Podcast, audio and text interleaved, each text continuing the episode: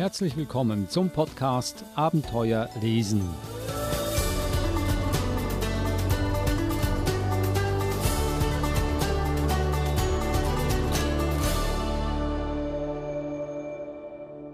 Der Podcast Abenteuer lesen, ein Podcast über spannende, interessante und vor allem lehrreiche Kinderbücher. Mit dabei auch die Verhaltenstherapeutin Eva Mura. Hallo Eva.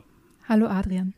Heute haben wir ein Thema Achtsamkeit in der Natur. Was meinst du damit? Was äh, soll dieses Thema bedeuten? Naja, wir sind ja gerade wieder in einem Lockdown und Natur ist da ganz besonders wichtig und auch, dass wir achtsam mit der Natur, mit uns selbst und mit der Zeit, die wir haben, umgehen und wirklich auch genau hinschauen, was um uns herum alles so ist. Das ist ganz wichtig für unser Wohlbefinden und Natur spielt eine ganz, ganz große Rolle in der psychischen Befindlichkeit von uns allen. Und ja, ich denke mir, es ist einfach ganz, ganz wichtig, mit Natur, mit Tieren achtsam umzugehen. Dementsprechend hast du drei Bücher mitgebracht. Das erste Buch Bäume von Wojciech Krajkowski und dann ein Buch über Blumen, das Wunder einer Blume von Rachel Ignotowski und dann schließlich Die Nacht im Zauberwald von Evelyn Hasler. Dann beginnen wir doch mit dem ersten Buch Bäume von Wojciech Krajkowski alle drei Bücher heute verbindet, dass sie ganz, ganz, ganz, ganz tolle Illustrationen haben. Und das erste Buch ist hier keine Ausnahme, sondern ein, ein Beispiel, wie man auch Sachbücher einfach eine gestalten kann, dass sie eine Wohltat für das Auge sind. Also wie der Titel schon sagt, geht es in diesem Buch um Bäume, um alles, was Bäume betrifft.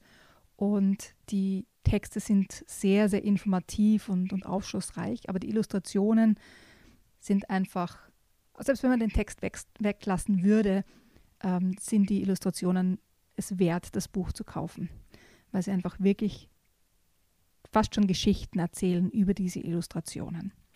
Ich greife einfach ein Beispiel heraus.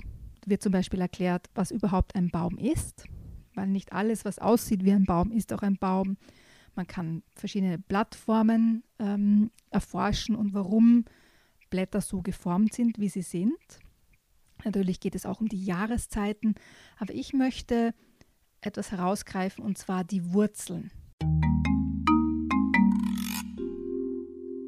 Hauptaufgabe der Wurzeln ist es, Wasser mit den darin gelösten Mineralsalzen aus dem Boden zu ziehen. Durch enge Röhren im Holz steigt es dann in Stamm und Ästen bis zu jedem noch so kleinen Blatt. Eine weitere wichtige Funktion der Wurzeln ist die Verankerung des Baumes, damit er bei einem Sturm nicht umkippt. Einige besonders hohe Arten, etwa der Kabokbaum, bilden oberirdische kräftige Brettwurzeln aus, die dem Stamm zusätzlichen Halt geben. Die südamerikanische Palme, Socratea exorbita, steht sogar auf Stelzwurzeln. Eine Theorie besagt, dass sie dadurch höher wachsen kann, weil sie weniger Energie für die Ausbildung eines dicken Stammes aufbringen muss. Wurzeln können sogar als Mordwaffe eingesetzt werden. Als Banyan werden mehrere Feigenarten bezeichnet, deren Samen von Vögeln in die Kronen anderer Bäume getragen werden und dort austreiben. So haben diese Würgefeigen Zugang zu Licht, das nötige Wasser liefern Regentropfen. Banyanwurzeln winden sich um den Stamm des Wirtsbaumes, bis sie unten im Erdreich angekommen sind. Dabei werden sie immer stärker, sodass sie ihren Wirt am Ende erwürgen. Nach einigen Jahren bleibt dann nur noch ein Hohlraum im Inneren der Würgefeige, die seinen Platz eingenommen hat. Alte Banyans schicken von ihren Ästen Hängewurzeln zu Boden – aus denen dann neue Stämme werden. Ein großer Banyan in der indischen Stadt Hovra sieht aus wie ein ganzer Wald. Er hat über 3700 Stämme. Die gemeinsame Krone hat einen Durchmesser von fast 500 Metern.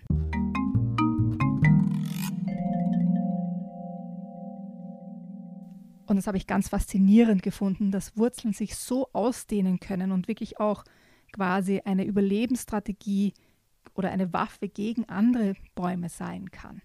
Das habe ich vorher nicht gewusst und ich finde die Mischung zwischen dem Text und dann die Illustrationen dazu wirklich gelungen und informativ und für Kinder so ab fünf Jahren wirklich geeignet, aber auch für ältere Kinder zum Beispiel selbst für meine Jungs, die jetzt zwölf sind, war das wirklich interessant zu lesen und das zu vergleichen. Wie sieht das denn dann wirklich auch in der Natur aus? Bäume von Wojciech Krajkowski und Pietro Socca. Das war das erste Buch, das du uns heute mitgebracht hast. Gehen wir gleich zum nächsten über. Das sind dann kleine Bäume bzw. Blumen. Das Wunder einer Blume von Rachel Ignotowski.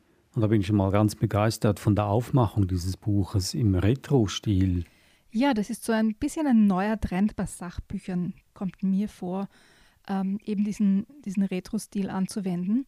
Was mir bei diesem Buch neben der Information besonders gut gefallen hat, war, dass die, wie auch bei den anderen Büchern, die Illustrationen so wahnsinnig gut gelungen sind, dass man wirklich in dieses Buch hineintauchen kann, genießen kann und auch ein bisschen ja, langsamer werden kann und achtsam werden kann.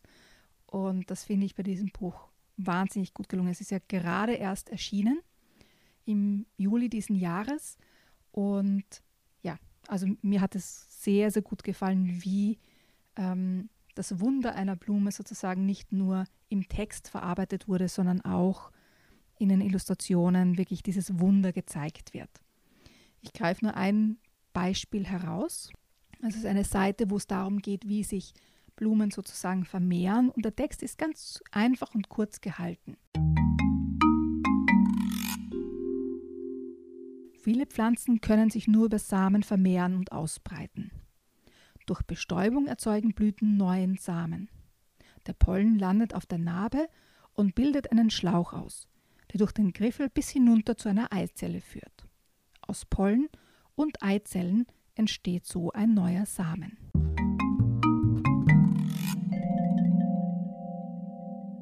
Das sagt einem jetzt natürlich nicht wahnsinnig viel, wenn man nur den Text lesen würde, aber gemeinsam mit den Illustrationen, mit den verschiedenen Beispielen, was das denn bedeutet, wie zum Beispiel bei der Tomate oder bei einer Eiche oder ähm, bei einer anderen Blume oder der Passionsfrucht, dem Löwenzahn und so weiter, wird das wirklich lebendig und lädt dazu ein, sich Zeit zu nehmen und wirklich auf die Details zu achten. Und Achtsamkeit hat ja auch etwas damit zu tun, ins Detail zu gehen, genau nachzuforschen, kurz einmal sitzen zu bleiben und sich etwas ganz in Ruhe, ganz genau anzuschauen. Und die Illustrationen laden wirklich dazu ein, sich diese Zeit zu nehmen und in dem Buch zu schmökern, zu verweilen, einzutauchen in diese Wunderwelt der Blumen. Das Wunder einer Blume von Rachel Ignotowski also ein Buch, mit dem man sich mit der Natur besser vertraut machen kann. Gehen wir zum äh, dritten Buch über. Das ist dann schon eher eine Geschichte, Die Nacht im Zauberwald von Evelyn Hasler und Cathy Bend.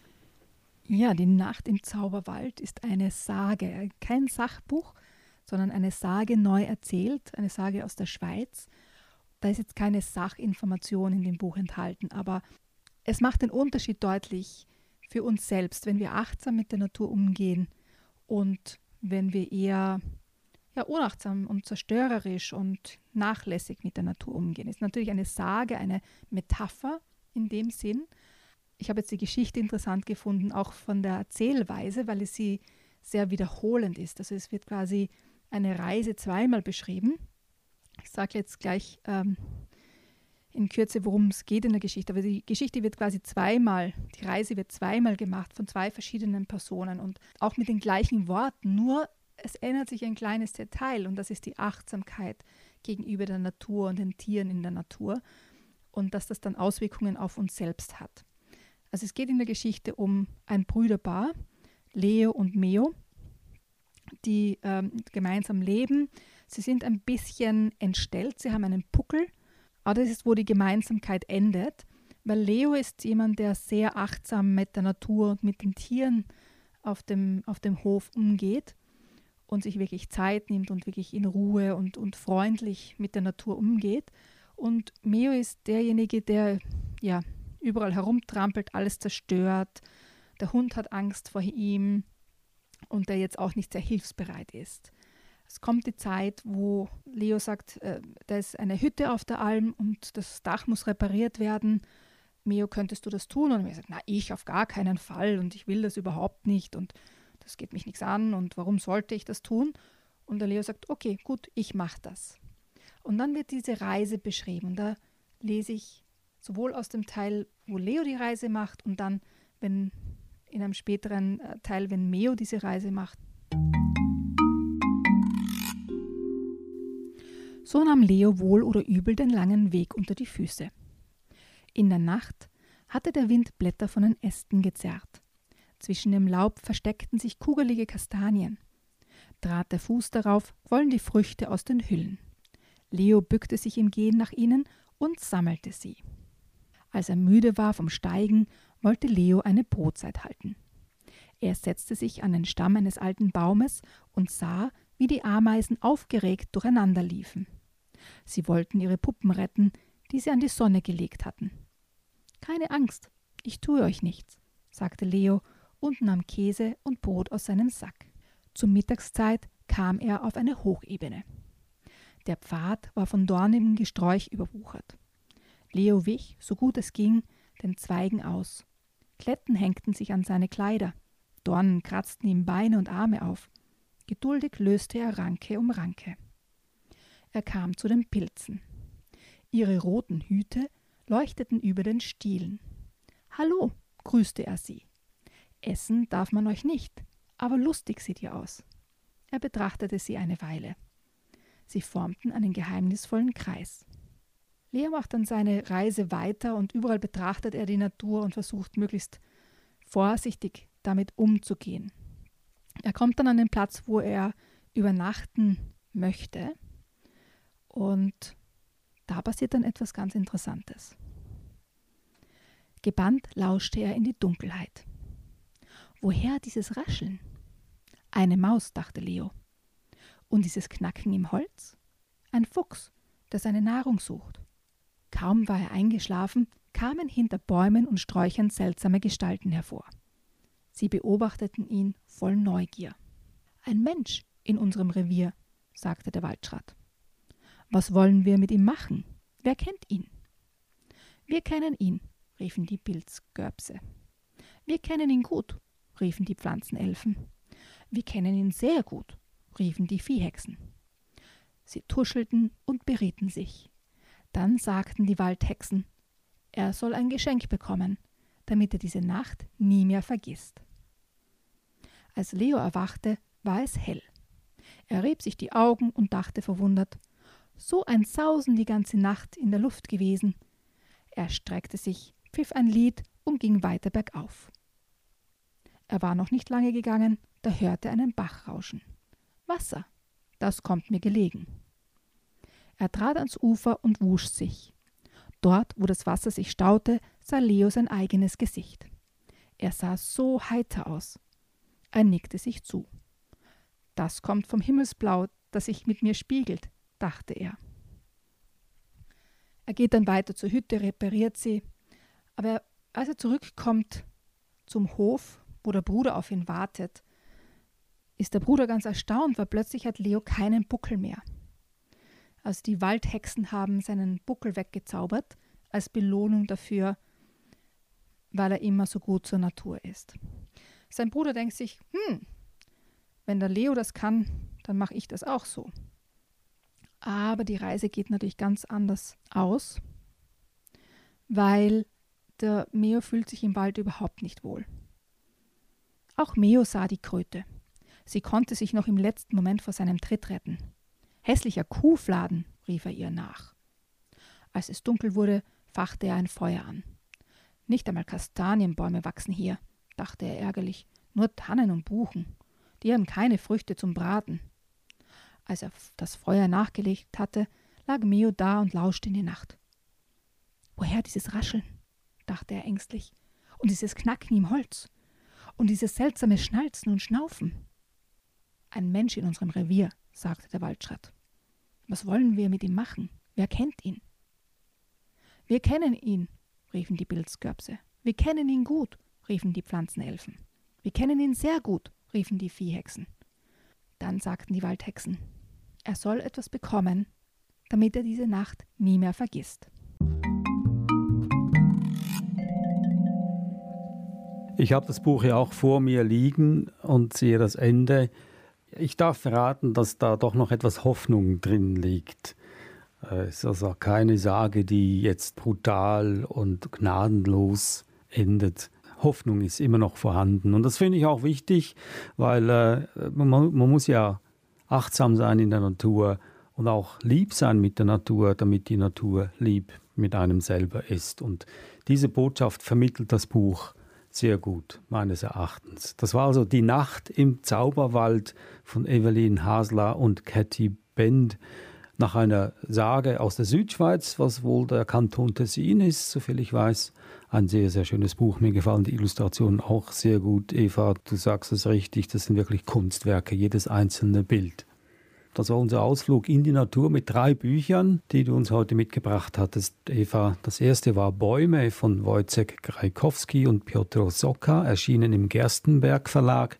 Dann hatten wir Das Wunder einer Blume von Rachel Ignotowski, im Magellan Verlag erschienen. Und schließlich Die Nacht im Zauberwald von Evelyn Hasler und Cathy Bent, erschienen im Nord-Süd Verlag. Gewappnet mit diesen drei Büchern kann man den Schritt in die Natur hinaus wagen und auf eine bessere Welt hoffen, sage ich jetzt ganz äh, optimistisch. Denn wie gesagt, so wie wir auf die Natur zugehen, so kommt die Natur auch uns entgegen. Und wenn wir sie mit Füßen treten, müssen wir uns nicht wundern, wenn wir auch dann hin und wieder mal einen Fußtritt verspüren, der wohl äh, sehr, sehr schlecht endet. Das war unser Podcast Abenteuer lesen. Wir hören uns nächste Woche wieder. Eva, besten Dank für diese Bücher und äh, bis zum nächsten Mal. Tschüss. Servus, Adrian.